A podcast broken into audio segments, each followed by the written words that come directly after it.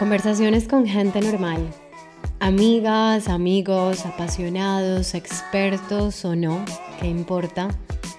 En el fondo todos tenemos algo para decir porque estamos llenos de preguntas, de historias, de obsesiones, de puntos de vista, de aprendizajes, de placeres que hacen que nuestra cotidianidad sea mucho más extraordinaria de lo que creemos. Este es un podcast para celebrar la creatividad, la inspiración, la curiosidad y, ¿por qué no?, la imperfección. Bienvenidas, bienvenidos. Yo soy Carolina Chabate y esto es Cosas que dan cuerda al mundo. Mi invitado de hoy es Andrei Ram, maestro de yoga dedicado a compartir la tradición ancestral del yoga de una manera adaptada a las necesidades y condiciones de este mundo contemporáneo. Andrei nació en Estados Unidos y creció en Colombia y a lo largo de su vida estuvo en contacto con áreas del conocimiento como la biología marina, la danza y la antropología. Desde muy temprana edad, él tuvo contacto con tradiciones indígenas y religiosas que le hicieron despertar su percepción de que esta realidad está compuesta por mucho más que aspectos materiales o físicos, de que también hay una divinidad y una dimensión espiritual en la naturaleza.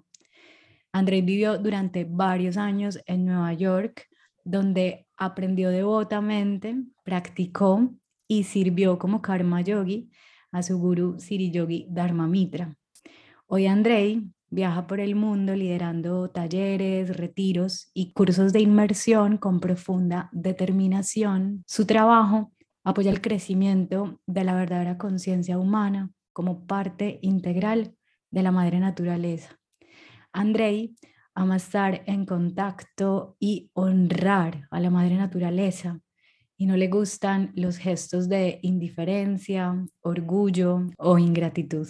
Tampoco le gusta presenciar o saber de la injusticia, la discriminación o gestos como el bullying. Lo que más le disgusta es la rigidez mental y el autoritarismo.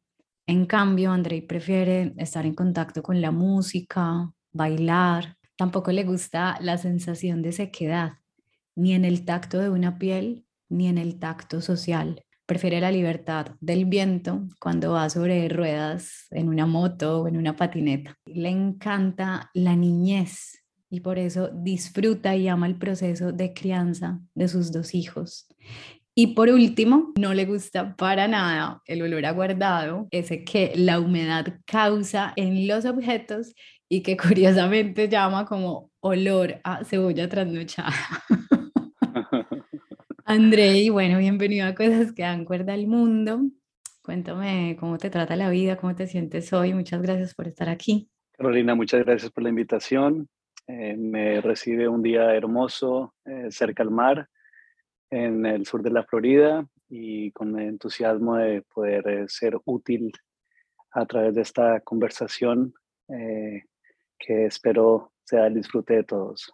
Yo siempre empiezo estas conversaciones casi que por el mismo lugar, eh, porque me gusta mucho saber cuáles son como esos puntos de giro en la historia de las personas. La vida siempre nos está poniendo en, en encrucijadas, en decisiones, nos regala situaciones, nos regala viajes, nos regala dificultades, muchas veces nos regala personas, señales en el camino, en fin, para cada cual es distinto, pero lo curioso es que eso hace que de alguna manera nos convirtamos en la persona que, que somos hoy.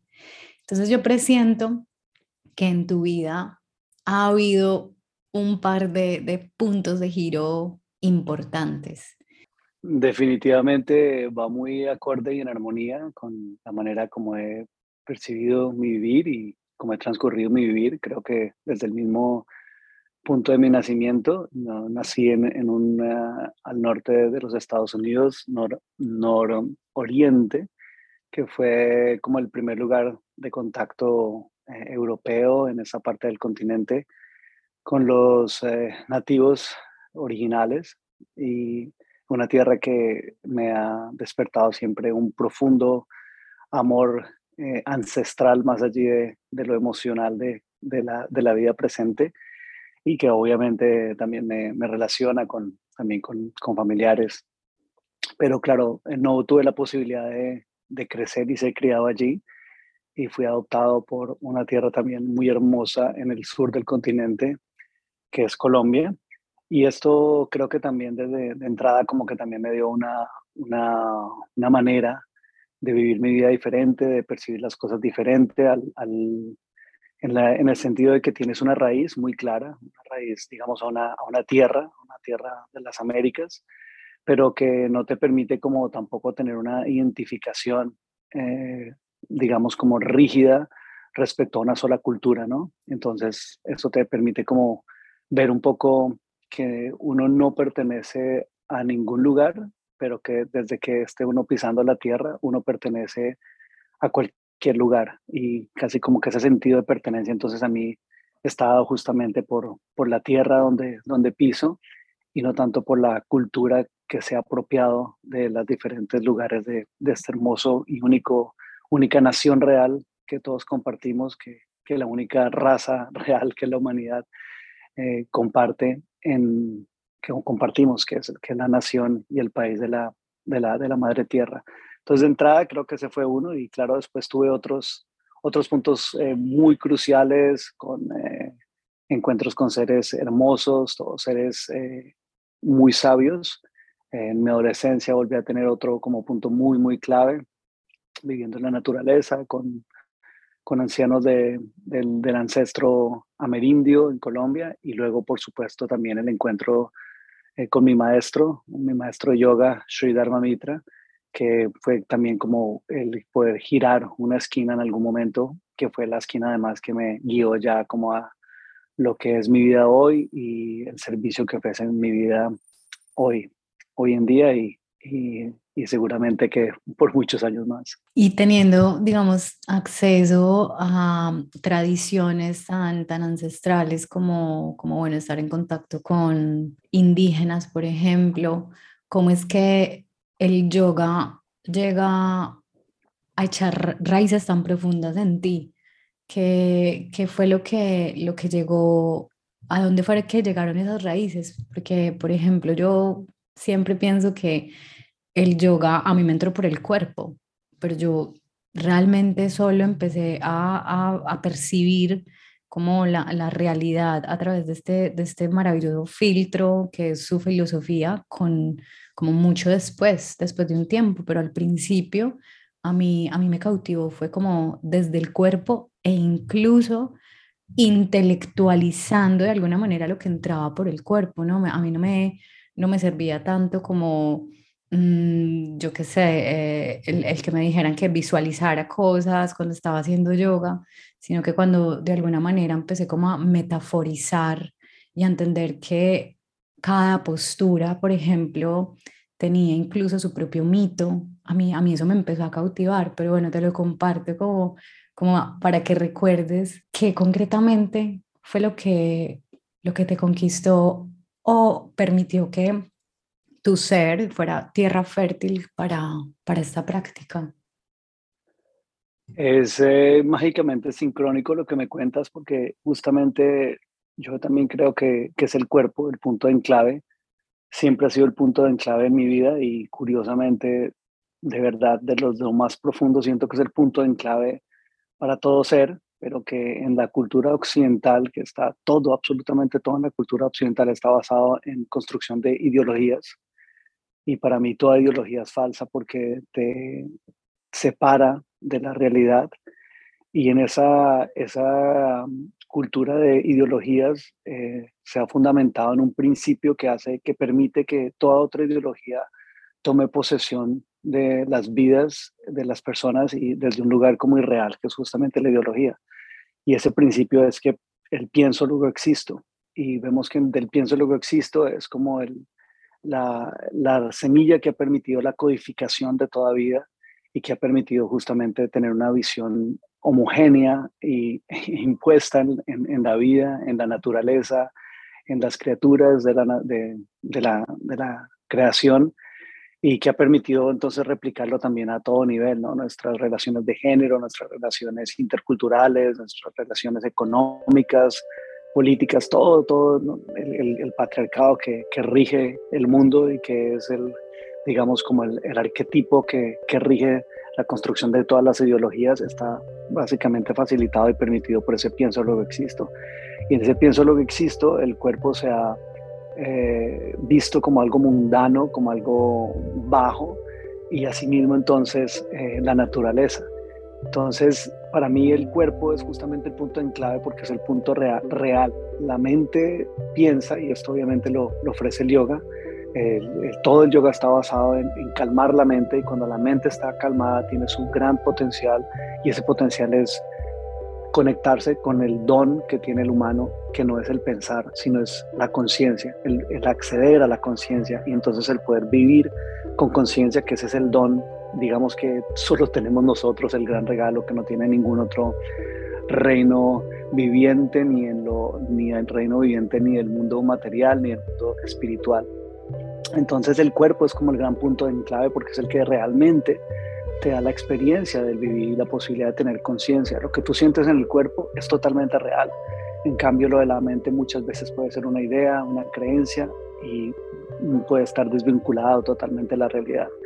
Y luego si lo ves en este punto, como me comentas, en qué momento fue el yoga el que entró ese enclave también de, de las otras experiencias o la percepción también específica con la que nací, que justamente fue una, así con una muy fuerte eh, percepción corporal, eh, kinestésica, como se podría decir, que de hecho hizo que eh, fuera para mí en mis primeros años difícil como desarrollar eh, el, lenguaje verbal, muchísimo más difícil luego desarrollar el lenguaje escrito o inclusive leer, es algo que aún después de tantos años todavía me es difícil, porque obviamente la percepción corporal es directa y no requiere de ninguna codificación. Entonces, siempre fue como mi vida de percepción, de comunicación. Eh, fue en últimas lo que me llevó también como a tener una posibilidad en algún momento de una guía con, con, con, sabios indígenas, de un poco eh, compartirme y guiarme de, de, estas cosas que no hacen parte de la, digamos, como de la fisicalidad de la realidad y que solamente justamente son percibidas desde el adentrarse en la percepción corporal profunda, no mental.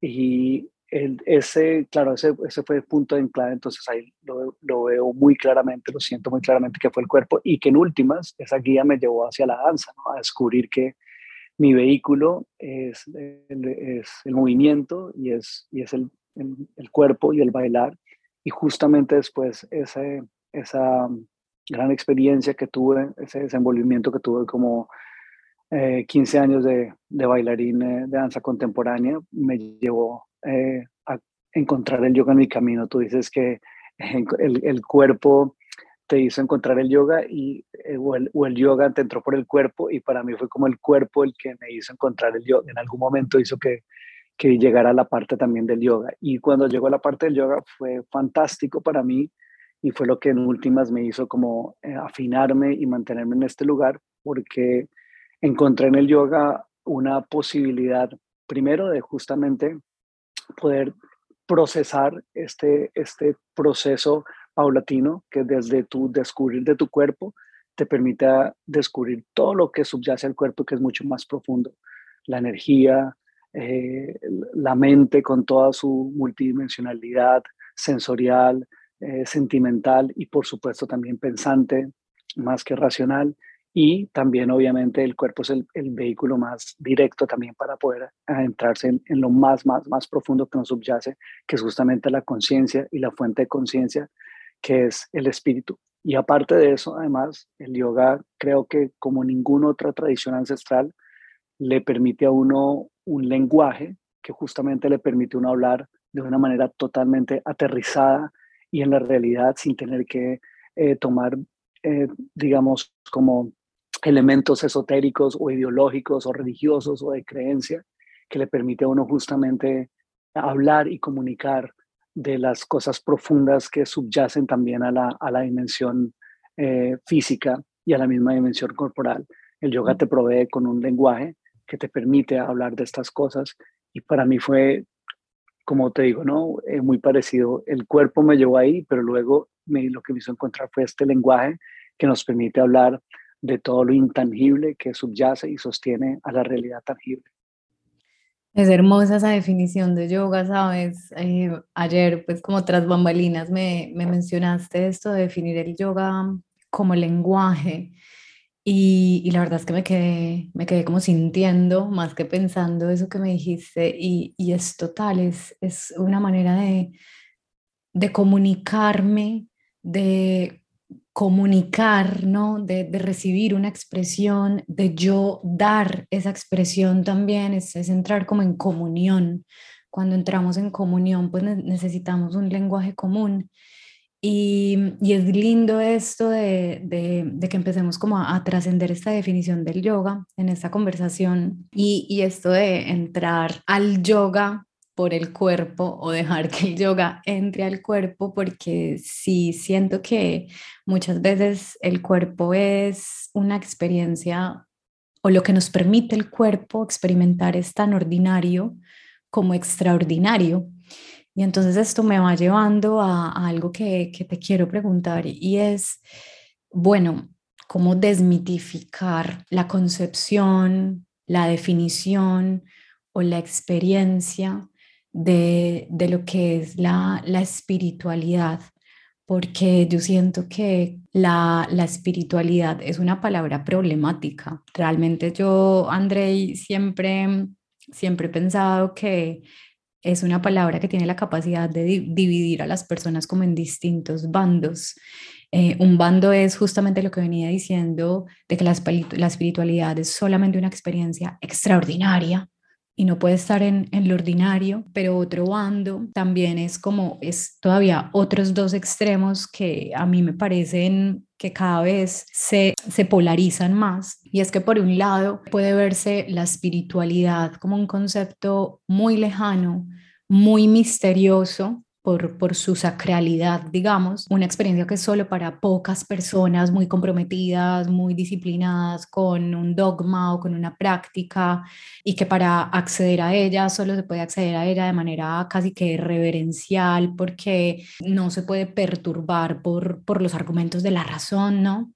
Y hay otro polo para definir la espiritualidad eh, para otras personas es casi como sinónimo de un montón de marañas mm, irracionales que despiertan mucho escepticismo y, y, que incluso pues siento que hay personas que, que no, logran, no logran verlo sino a través como de un lente casi despectivo, ¿cierto? Como, hay, como si fuera algo para personas con una mentalidad muy débil, pues porque no les da el raciocinio para, para darse cuenta de, no sé, de, de algo con un tinte así como sectario, en fin.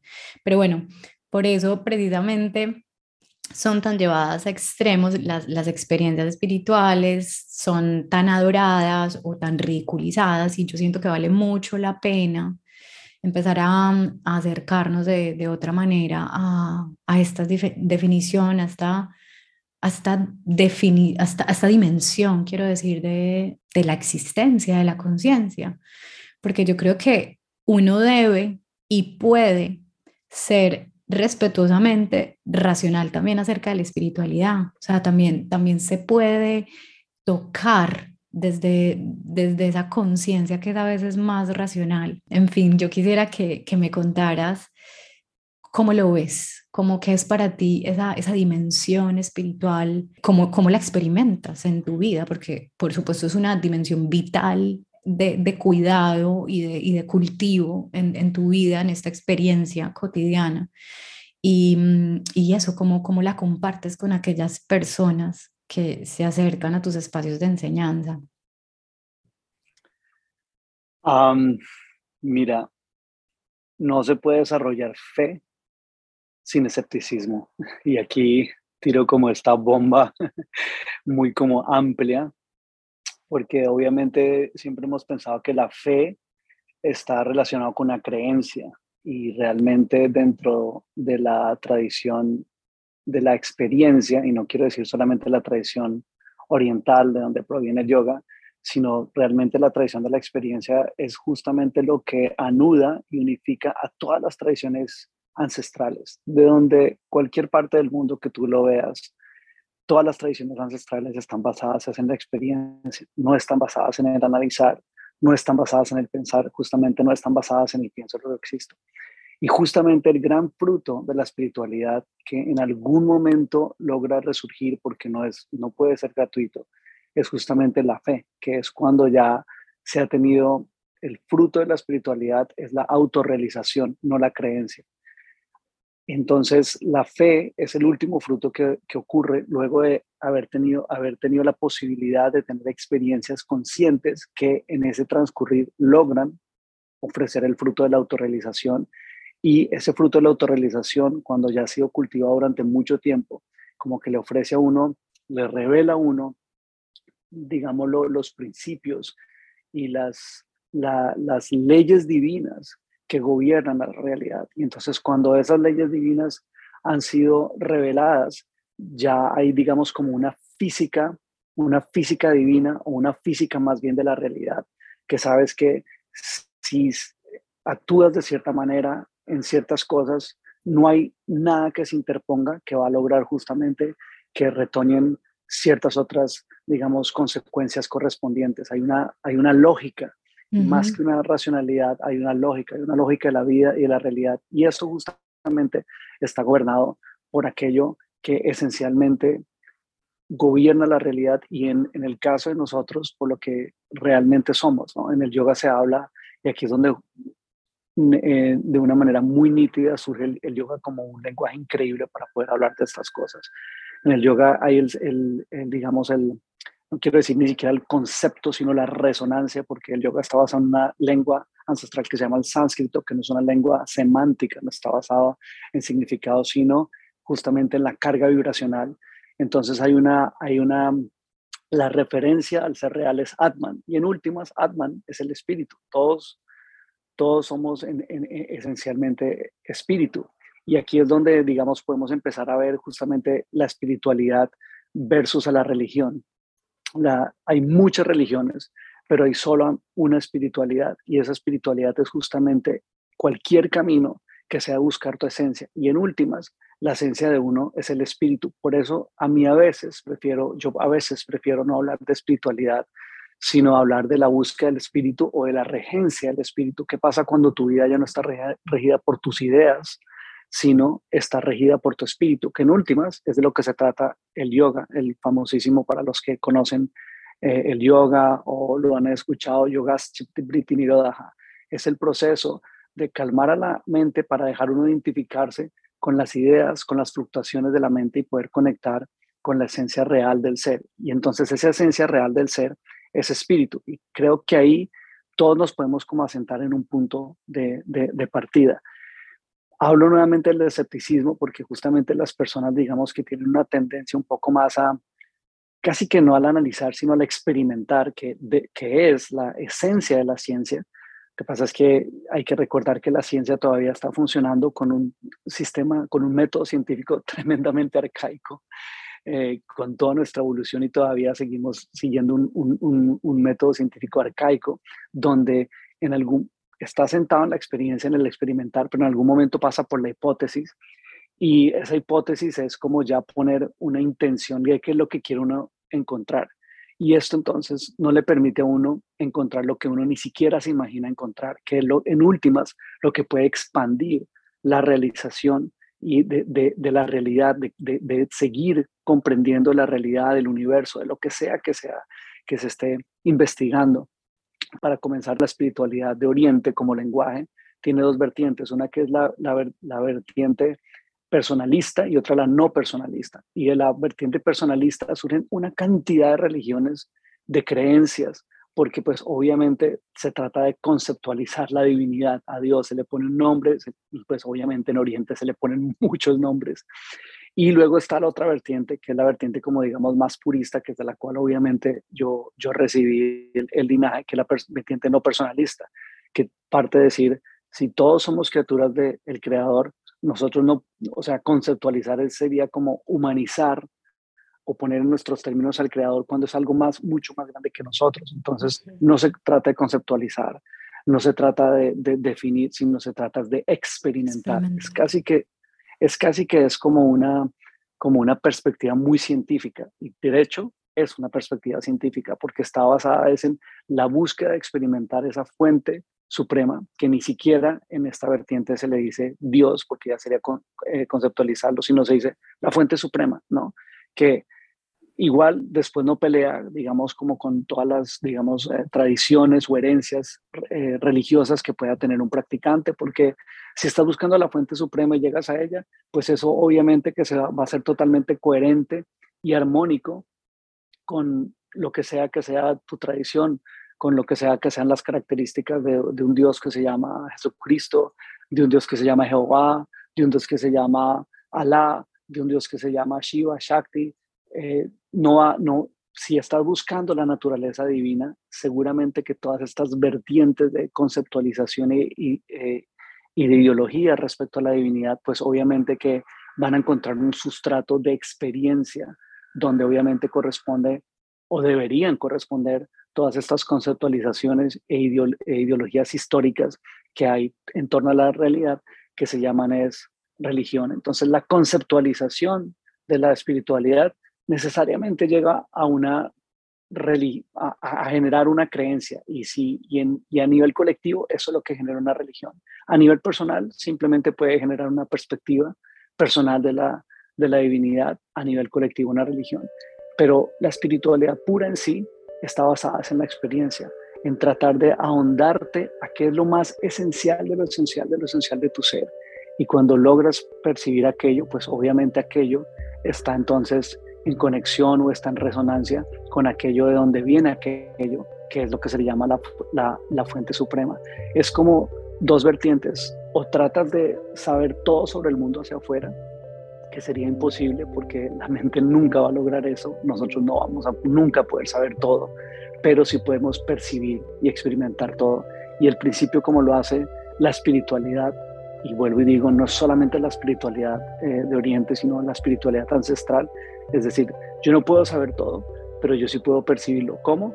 Si logro percibir aquello que es mi esencia, que está en unificación y que comparte toda otra criatura, entonces voy a poder percibir la esencia de la fuente suprema que me generó a mí y generó a toda criatura y generó a toda, a toda la creación. Es como en lugar de mirar hacia afuera, mirar hacia adentro. En lugar de tratar de entender lo macro, poder adentrarse en lo más micro de lo micro y desde lo más micro de lo micro, poder entonces percibir lo macro.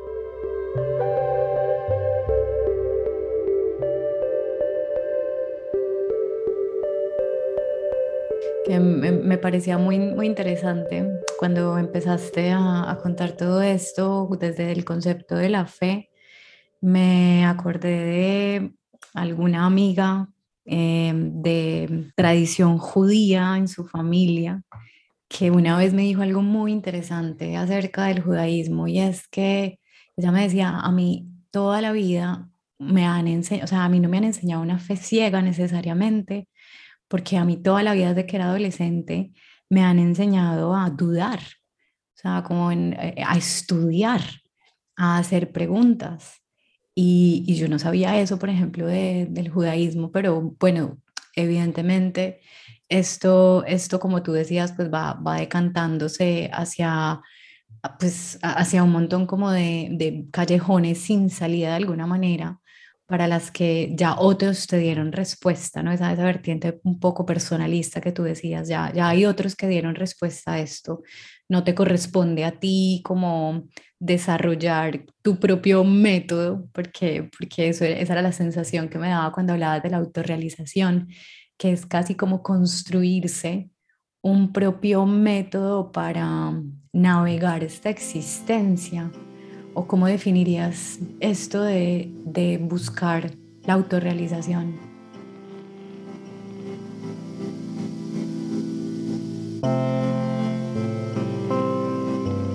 Yo creo que dijiste algo como muy interesante que, que es que esa, esa, necesidad del estudiar, ¿no? Pero creo que llegó el momento de, de pasar a un, a un nivel siguiente, que de hecho es un nivel mucho más primario y esencial del estudiar, nos encaminamos a estudiar desde la razón y la razón está codificada.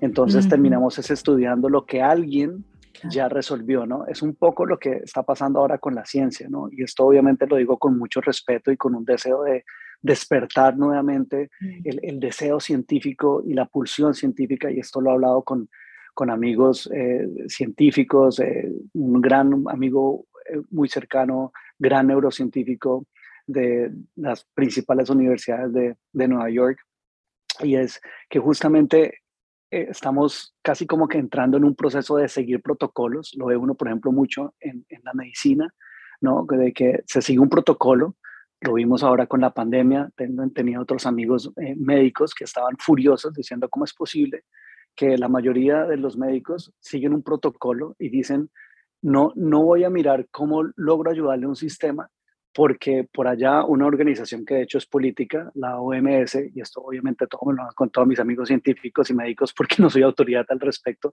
me dicen, es una, es una, es una organización política, ¿no? Son, uno se imaginaría que serían como la, los grandes sabios eh, de, la, de, la, de, la, de, la, ciencia médica y no, resulta que es, sí, algunos son, son médicos, pero se han ido por la rama como política. Entonces creo que llegó el momento de pasar de un estudio basado en, en, la racionalidad, que es simple estudiar, estudiar lo que ya se ha descubierto y lo que ya alguien me ha dicho y, y volver a activar como esa esencia de la ciencia, que es desde la experiencia ahondar en lo que no se sabe, en lo que no está, en lo que no está, digamos, descubierto. Y obviamente la espiritualidad entonces ahí también tiene una posibilidad científica porque eh, desde la experiencia no estás, digamos, restringido por la conceptualización.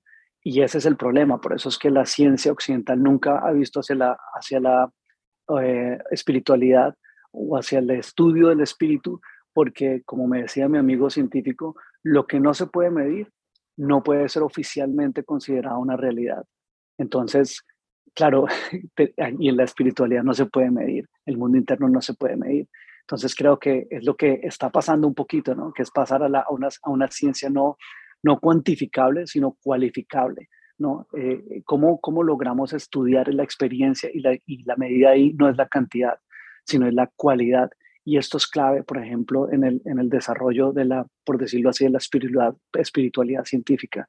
Lo que importa es la cualidad, lo, espiritual no se puede medir, pero sí se puede eh, generar, digamos, una reflexión y una, una, comunicación respecto a, la, a lo cualitativo del espíritu, a lo cualitativo de lo, que, de, lo que, de lo que no sabemos, que es justamente lo que sostiene lo que sí sabemos. Entonces creo que sería buenísimo que, que pasáramos ahora hacia un estudio constante y consciente de la experiencia y que dejemos atrás las estadísticas y lo cuantificable que siempre va a ser muy restringido en nuestra posibilidad de comprender la realidad.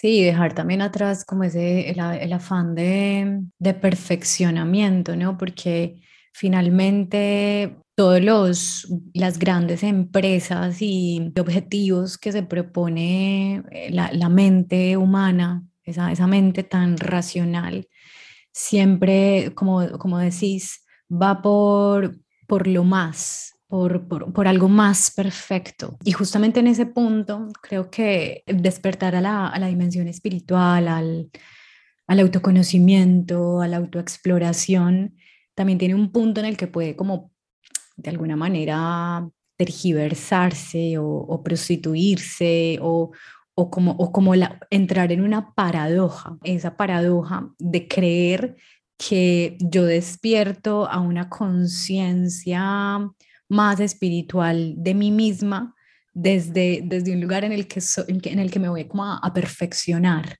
en el que voy a deshacerme de, todo aquello que creo que quizá me, me hace ser una, una humana imperfecta a, ojos del otro. Y creo que hay, hay un punto interesante porque digamos que hablábamos de ese fruto de la autorrealización, esa autorrealización todo el tiempo te dispone a, tu experiencia como si fueras una vasija, ¿no? O sea, todo el tiempo hay que, creo que hay que abrirse todo el tiempo a, recibir y a, seguir descubriendo. Y yo creo que al final eso es vivir más, más allá del ego, que justamente son conceptos a los que nos vamos enfrentando y vamos conociendo.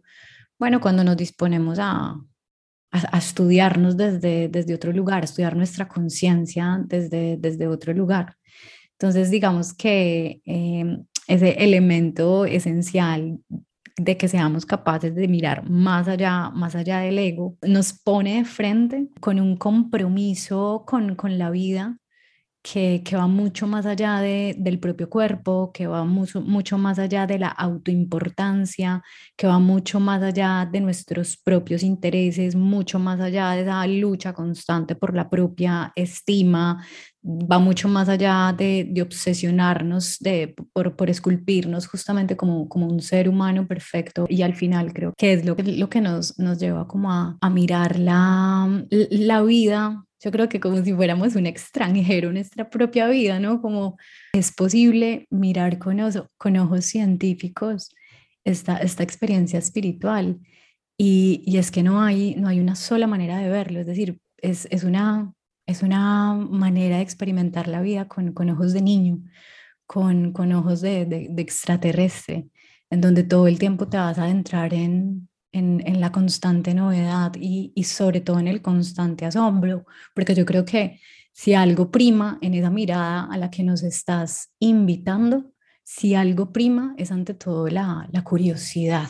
Y creo que en lugar de buscar como el, el perfeccionamiento de, del sí mismo, es mantenernos en constante apertura de la curiosidad, por, por esta vida, ¿no? Sí, por eso yo en ese sentido soy mucho más radical y casi que más que curiosidad, por supuesto hay curiosidad, pero digo escepticismo, porque estamos tan dominados por creencias falsas y hoy en día la gran creencia es la creencia científica limitada, ¿no? O sea, antes era el Vaticano, pero hoy en día tenemos como la OMS y lo que crea es una, hoy, la ciencia es una creencia y ya que, la ciencia siempre le dio súper duro como a, la religión porque estaba basada en creencia y no se dio cuenta que en esa hiperconceptualización se ha vuelto es la, la gran creencia dominante que, que, digamos, subyace a cualquier otra creencia, ¿no?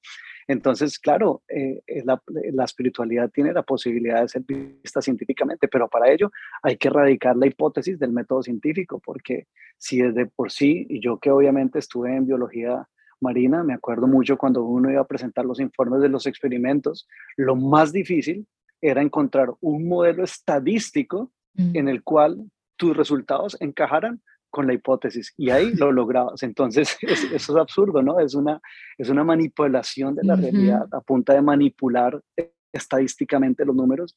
¿Y para qué? Para encontrar lo que queremos encontrar. Y ahí está el ego. Toda intención, por más buena intención que sea, es una, eh, eh, es una movimiento, es una intención más que del ego, egoísta. Y aquí es donde surge nuevamente el yoga increíble como un lenguaje para poder como aclarar todo esto, ¿no? El ego, el ego en sí es simplemente como el andamiaje de tu percepción personal, ¿no? El andamiaje de tu percepción además mental personal, ese es el ego. Y de hecho el ego, eh, visto dentro del sistema de, de práctica de, hacia el espíritu, por no decir espiritualidad. No, en, el, en el yoga no tiene nada de malo, es, es, es, neutral. El ego es neutral. El problema es cuando el ego, cuando ese andamiaje de percepción pensante de la, de, la realidad personal empieza a dominar a la vida. Y entonces eso ahí ya se llama egoísmo. Y, y entonces ahí ya limita y solamente le, le, interesan las cosas para sí mismo, solamente ve su pequeña realidad y todo lo hace en pro de su pequeña eh, realidad y no ve más allá. Y entonces, claro, ahí, de ahí entonces vemos como casi que, que la, casi como que en este nivel de, de ciencia, la ciencia debe ser ego neutral, no debe ser egoísmo, un, un poco así, ¿no? No tratar de controlar a la realidad, sino aprender de la realidad que es lo que nos ha pasado, ¿no? Tratamos de producir de nuestra realidad, de nuestra, de nuestra naturaleza, al punto que la estamos destruyendo, en lugar de aprender de ella para ver cómo ayudamos a tener responsabilidad de cuidar y mantener su flujo, que esa sí que es perfecta. La, la, la única perfección es la perfección de la, de la naturaleza. ¿Y por qué? Porque es diversa. Nuestra gran capacidad es la diversidad, no la uniformidad, porque no está estandarizada, porque no está limitada a patrones eh, cuadriculados, cartesianos, un pensar cartesiano que es la racionalidad, obviamente que restringe la posibilidad de percibir, de aprender y de perpetuar esta increíble realidad que, es, que es la naturaleza, la realidad que, en, la, en la que vivimos. Y justamente ahí es donde se implanta el virus de la ideología del perfeccionismo y de la, y de la imposición del perfeccionismo. Entonces trata todos nuestros sistemas eh, de, educación, toda nuestra moral está basada en esa búsqueda de la perfección, cuando la perfección no es humana. y menos mal, porque si la perfección fuera humana, nuestros errores serían eternos. Pero lo que sí es, pero lo que sí es humano es la, es la magia. es, y eso es lo que, lo que ha perdido el humano y por eso es que tenemos tantas enfermedades que no son mentales, que son enfermedades del espíritu, vuelvo y digo, no enfermedades espirituales, sino enfermedades del espíritu, depresiones, etcétera, porque hemos perdido nuestra capacidad más natural, que es la capacidad que heredamos por ser parte también de la naturaleza, que es la, posibilidad de la magia. Tú contemplas la naturaleza y ves magia en todas partes, ves magia en el retoñar, ves magia en los ciclos, ves magia en, en, en, en el increíble eh, balance biológico que mantienen los animales, que solamente nuestra mente egoísta, más que eh, del ego, nuestra, es la que irrumpe ese, eh, irrompe y destruye ese increíble ciclo biológico que mantienen, por ejemplo, el reino animal, esa magia que vemos en, cada ápice de, de, hierba o en cada hoja caerse de un árbol en los ciclos. Entonces, lo que sí es de la vida es la magia, no la perfección. A un árbol no le importa ser perfecto y no le importa por ende parecerse o ser igual al otro o ser más alto que el otro, porque todo eso es totalmente irreal, no es parte, no, es, eso sí es extraterrestre, no es parte de nuestra, de nuestra naturaleza de aquí, la naturaleza de la Tierra es tremendamente mágica, somos el único planeta eh, azul lleno de vida, fluorescente de vida en esta galaxia y nos gastamos 60 billones solamente la NASA, sin contar las otras, eh, los otros agencias aeroespaciales en buscar vida por fuera de la Tierra y tras de todo ni siquiera buscan vida extraterrestre, buscan humanos, como si en otras galaxias seguramente otras formas de vida se alimentaran de, de, agua o, tuvieran la misma tabla periódica que nosotros. Es absurdo, buscan, se gastan todo ese dinero buscando humanos fuera de acá, o terrícolas fuera de acá, cuando realmente con ese dinero podríamos preservar aquí la tierra, podríamos acabar con la hambruna. Entonces vemos afuera en lugar de ver la maravillosa eh, naturaleza que tenemos acá. ¿Por qué? Porque nos rigen todo este cartesianismo que nos obliga, nos oprime y abusa de nosotros buscando algo que no es, que no es posible que es, y, que, y más que no es posible, que es inútil que es la perfección. Y eso nos roba nuestra posibilidad de vivir con magia, de observar la magia y de hacer florecer de nuestro ser la magia, porque cuando nos conectamos al espíritu tenemos posibilidad de generar magia. Y ahí, por dejarte un poco como todo lo que los capítulos, digamos, como increíbles y difíciles de explicar de todos estos seres que han caminado yoga, de esto que, que parecen milagros, pero no son milagros. Han descubierto las leyes que subyacen a esta realidad y cuando se mueven con estas leyes, tú tienes la posibilidad no de hacer milagros, sino de regenerar la magia que tenemos en nuestras manos la humanidad por tener el don y el regalo divino de la conciencia. Estar en contacto con, con una fuerza divina que, que de repente, cuando estamos muy presentes también a a esa magia, pues esa fuerza divina parece como estar a nuestro alcance. A mí, yo, siempre le digo que es como la belleza, ¿no? Tú le dices magia y para mí es, es pues si hay algo humano, para mí también es como el, la experiencia de, de la belleza, esa, esa sensibilidad que, que, se experimenta pues en, en armonía con, con un todo que no necesariamente es material, esa sensibilidad que, que te conecta con, con el dolor de otro o que te conecta con la felicidad de, del otro o, que te, te, conecta como con una danza cósmica que a veces no sabes muy, que, que son casi como estados expandidos ¿no? de, de la conciencia que yo creo que todas las personas hemos experimentado, aunque a veces dudemos de ella, pero que sí son, que, sí es algo real o, más mágico que, bueno, que, que, el amor en sí, pero un amor que no es una, un afecto circunscrito a, a, una persona o, o, a un otro, sino entendido por, por como una, una pulsión de, de cuidar, de, preservar, de, de proteger, eh, este entorno y, es para que siga justamente como conmoviéndonos.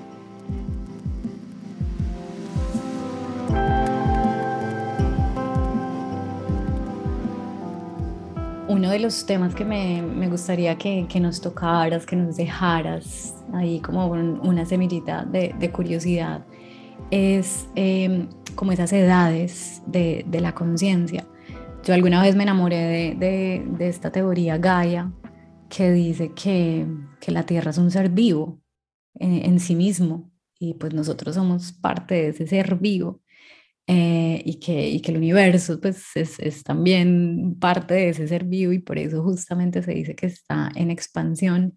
Entonces te escuchaba hablar sobre, sobre los yugas, ¿no? Que son como unas edades de la conciencia como si justamente ese universo que se está expandiendo fuera atravesando como edades y edades que incluso ya hemos dejado atrás, en la que vivieron otros seres en otras épocas y nosotros también estamos aquí, es en esto que estamos viviendo tú y yo, pues también estamos en medio como de otra edad de la conciencia.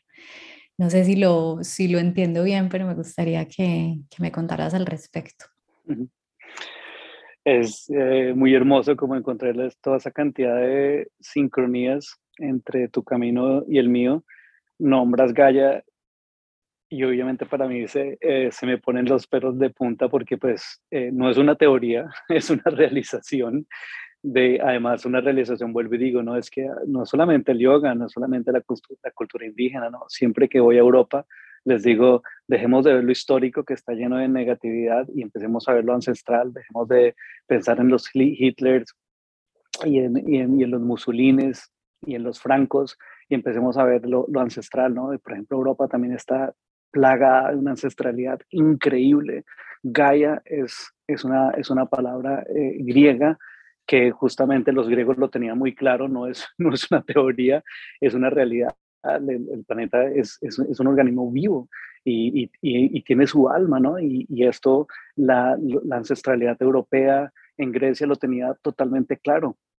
Entonces, claro, eh, y ahí justamente algo que también decías, la belleza.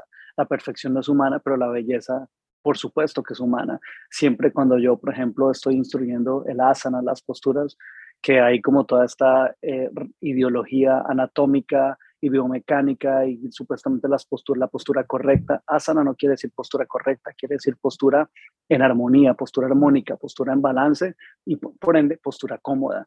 Y entonces siempre les digo, no busques hacer la postura correcta, eso no existe, busca hacer una postura que sea, que sea estable en su base y que sea bella. Y simplemente en el momento en el que dices, haz una postura bella, todo el mundo, si se quiere, inclusive el alineamiento es más que correcto, porque no se trata de que sea correcto, sino que está en armonía.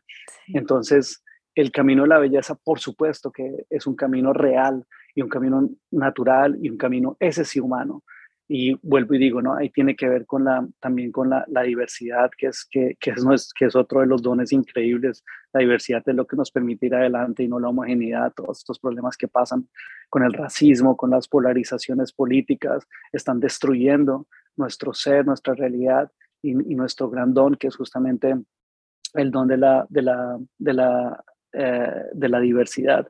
Y ahí entonces tú decías cómo esa belleza también nos vuelve, muy, nos conmueve y ahí hay otro punto, ¿no? Que el, el, cómo puede haber un desarrollo y una expansión de la, de la conciencia si no percibes, si no abres tu percepción. Y lo que abre la percepción no es el poder, lo que abre la percepción es justamente la sensibilidad, la vulnerabilidad. Se ha peyorizado, igual que el cuerpo se ha peyorizado y la naturaleza se ha peyorizado la vulnerabilidad. No puede haber una expansión de conciencia si nosotros restringimos nuestra vulnerabilidad. Nuestra vulnerabilidad, la vulnerabilidad es el primer paso para poder expandir la conciencia, para poder sentir más allá de tu, de tu piel, para poder, y, no hay una expansión de conciencia en términos de estos increíbles que nosotros vemos en la tradición, por ejemplo, como del yoga, sino, sino, sino, se, sino se libera la vulnerabilidad. La vulnerabilidad es la semilla de la expansión de la conciencia. Y esto de la conciencia nos lleva justamente a lo que estás planteando de las edades de la conciencia, porque esto no es una historia de la Tierra, esto no es una historia de la biología, esto, y por supuesto, esto no es una historia de la humanidad. Nosotros fuimos los últimos en llegar a este increíble planeta y seguramente que gracias a la irresponsabilidad que hemos tenido con nuestro egoísmo eh, de conocimiento y en esta última etapa religioso-científico, que vuelvo y digo, no es la esencia de la ciencia, y esto vuelvo y digo, no es una crítica, sino es una llamada atención a, a, los, a los científicos, a la ciencia, para que vuelva a despertar su esencia, que es la esencia de, de, de, de estudiar de la experiencia y de, y de liberarse de la hipótesis para descubrir lo que ni siquiera se imaginó descubrir. Pero en esta última etapa eh, es como si eh, solamente estamos en este ciclo biológico de tratar de solucionar los problemas que la misma ciencia, que nuestro mismo desarrollo científico en esos términos ha generado. Y ahí estamos en ese ciclo. Y si seguimos así, pues obviamente que lo que vamos a hacer es destruir este hermoso planeta y los primeros que nos vamos a ir somos los últimos que llegamos, que fuimos la humanidad. Vemos lo que pasó, lo que ha pasado en Chernobyl con comenzar a utilizar energía nuclear sin ni siquiera tener la madurez primero para saber cómo se puede controlar, sino que la descubrimos y empezamos a utilizarla como los niños encontraron los fósforos. ¿Y qué es Chernobyl hoy? Una, una, una reserva natural increíble, los animales volvieron, la naturaleza volvió porque ellos sí pueden soportar la contaminación nuclear, nosotros no. Entonces esto por supuesto que tampoco es una historia de la humanidad. Somos, fuimos los últimos en llegar, seguramente que seremos los primeros en volvernos a ir. Esto es una historia de la conciencia y en la medida en que la conciencia va desarrollando y creciendo, va generando diferentes formas, eh, eh, criaturas, formas de existencia y por eso es que lo vemos en un transcurrir larguísimo de, cientos de millones de años, a la primera, las primeras formas eh, minerales, luego las primeras formas eh, vegetales, luego las primeras formas animales, etcétera, etcétera, formas que ya desaparecieron hasta que llegamos nosotros y igual nosotros también estamos es en esta historia y en esta corriente de la conciencia y eso tiene sus, sus ciclos. Un ciclo en que, que además son concíclicos, se, repiten. Entonces hay cuatro ciclos eh, ascendentes y luego esos ciclos vuelven a ser descendentes para volver a ser luego ascendentes. El primer ciclo es cuando la conciencia no puede ver más allá de lo, de tangible materialmente. Se llama Kali Yuga. El segundo ciclo es Dwarpa Yuga, que es cuando la conciencia puede ver también lo, lo que es intangible de el mundo eh, físico. Dwarpa Yuga, que es en el que estamos hoy en día y que entramos más o menos eh, en, en, en, los 1900, más o menos. Luego hay un tercer ciclo que es el Tetra Yuga, que es donde la conciencia no solamente ya tiene posibilidad de percibir lo intangible, sino que además empieza a percibir la relación de la relación con su fuente. Entonces, ¿cuál es la relación de, la fuente que genera cada una de estas formas de realidad tangibles e intangibles? Y luego el último es el, es el Satya Yuga, donde la conciencia ya puede percibir en los términos, digamos, de la misma fuente, ¿no? en los términos divinos, es como el ciclo más absoluto. Cada uno, cada estos ciclos ascendente y descendente, más o menos, más o menos solamente como por tener una, una que tengan más o menos como una, una relación, porque obviamente hay unos temporalidades de transición, son como 12.000 12 descendentes y 12.000 ascendentes, de 24.000 a 26.000 años dura, eh, todo el ciclo, muy en correspondencia con los como con los, la percepción temporal que tenían culturas como por ejemplo los mayas. Y claro, nosotros nos rige un, un calendario solar que ha sido dado a la brava, eh, no es un calendario natural, el calendario natural es el calendario lunar, son 13 meses y son 13 meses donde este es 365 y un tercio, ese un tercio dura 26 mil años en poderse afinar. Entonces, justamente ese gran ciclo es el que da como las conciencias ascendentes y descendentes. Algunas visiones del yoga eh, justamente personalistas piensan que todavía estamos, o ellos hacen el cálculo que todavía estamos en, en Kali Yuga, porque lo hacen desde un lugar moralista, ¿no? Todavía la conciencia está oscura.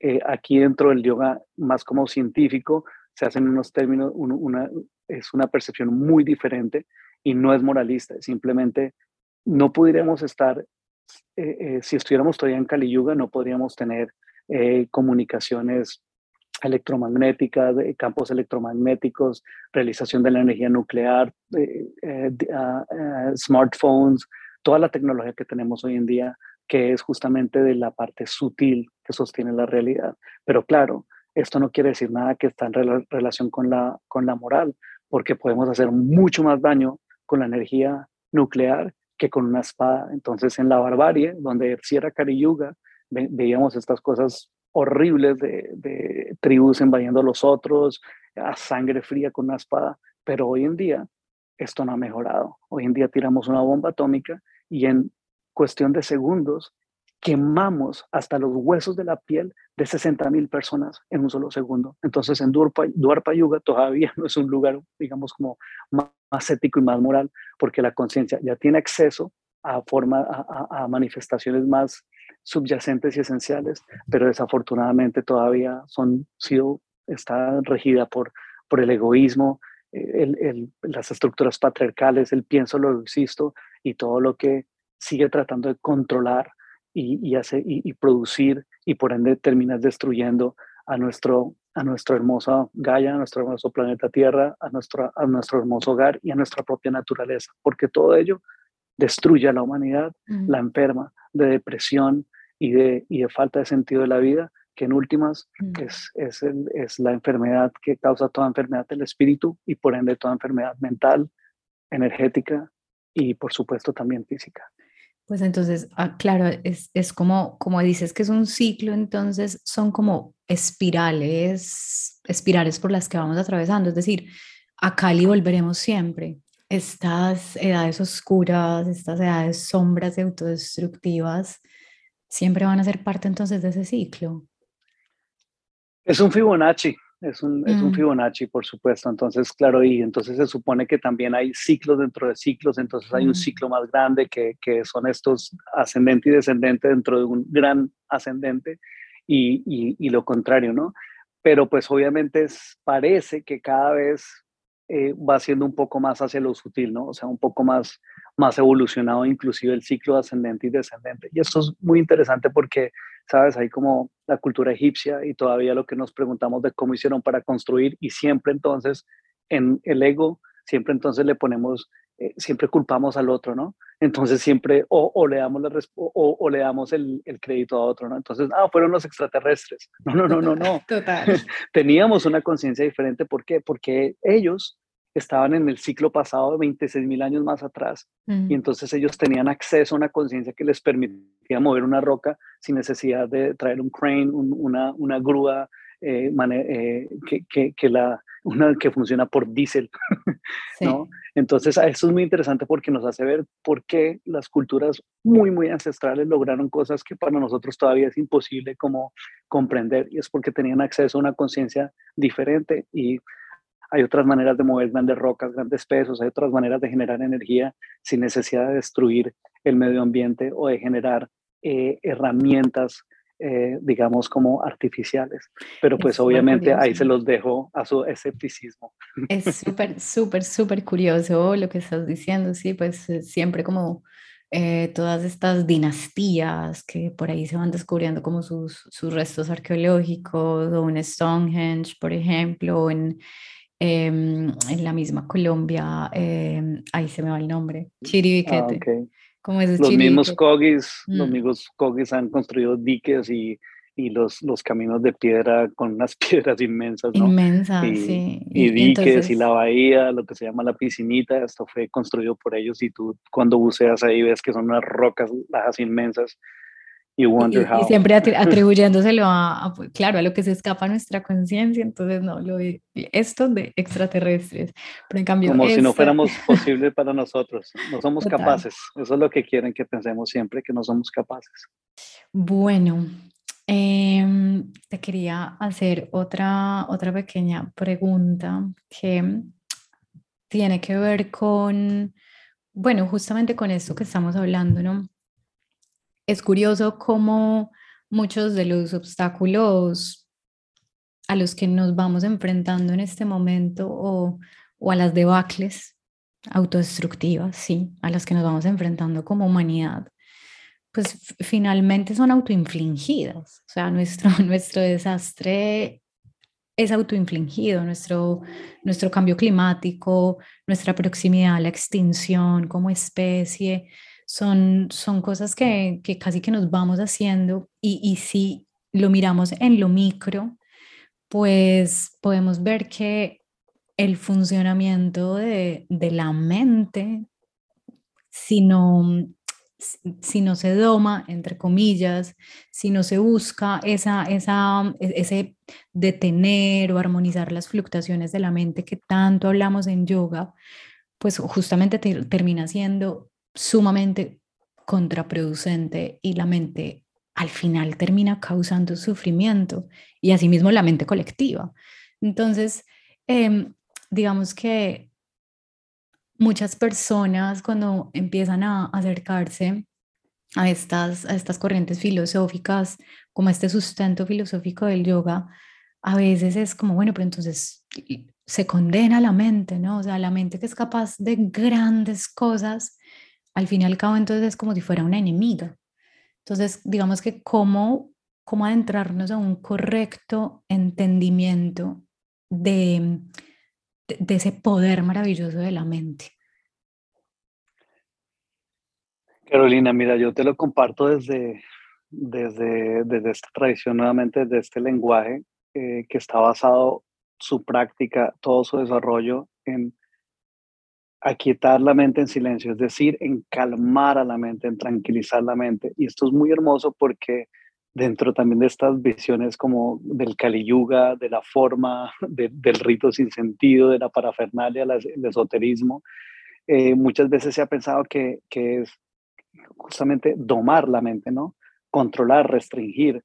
El mismo principio del yoga es yama y que se ha traducido erróneamente como restringir. Lo que restringe no genera eh, conciencia, es cuidar, cultivar, eh, atención, eso es lo que es llama. Entonces, pranayama, por ejemplo, no es controlar o dominar el prana, nadie lo puede dominar, nadie puede dominar la vida ni la muerte, sino es, sino es cuidar, cultivar, tomar conciencia, atención de la vida y la única manera de tomar atención de la vida es tomar una visión mucho más eh, realmente hermosa como es de, nuestra transición de, del dejar de estar acá, ¿no? de la muerte. Entonces es el cultivar conciencia, atención en últimas. Entonces no es realmente domar la mente. Si tú tratas de domar la mente, la mente, la mente su, su naturaleza es, es, es, activa. Entonces, si tratas de domarla, ella se, se, activa más. No se puede, por ejemplo, hacer prácticas de, de, meditación como se piensa hoy en día, desde llenar la mente. Eh, es desde calmar a la mente, desde no se puede hacer prácticas de meditación desde, desde controlar a la mente, es desde calmar a la mente y para ello está todas las demás técnicas, ¿no? Por ejemplo, el mindfulness, que es una técnica tibetana que hoy en día se conoce mucho como mindfulness, a muchas cosas se le llama mindfulness y mindfulness es simplemente, eh, eh, no es domar a la mente, es simplemente llevar a la mente a un lugar de gran atención de, lo presente, es decir, es un método para calmar la mente, no para domar la mente. Entonces, todo realmente está basado en el, en el calmar la mente. ¿Por qué? Porque cuando la mente está activa, pues obviamente genera pensamiento y el pensamiento lo que hace es generar, digamos, una restricción o una separación de una restricción de la percepción y por ende una separación respecto nuestra naturaleza. Y eso en últimas es lo que va creando, digamos, como esas tendencias hacia lo que tú mm, algo eh, nombrabas o, o, referías como eh, sufrimiento, generar sufrimiento, autosufrimiento, autoflagelo en últimas, ¿no? Entonces lo que genera es que si la mente no está en calma, la mente activa obviamente genera impresiones y esas impresiones lo que generan es una separación de la experiencia y una separación entonces, o más bien una restricción de, de, nuestra existencia, de nuestra naturaleza. En últimas, ¿para qué entonces se calma la mente?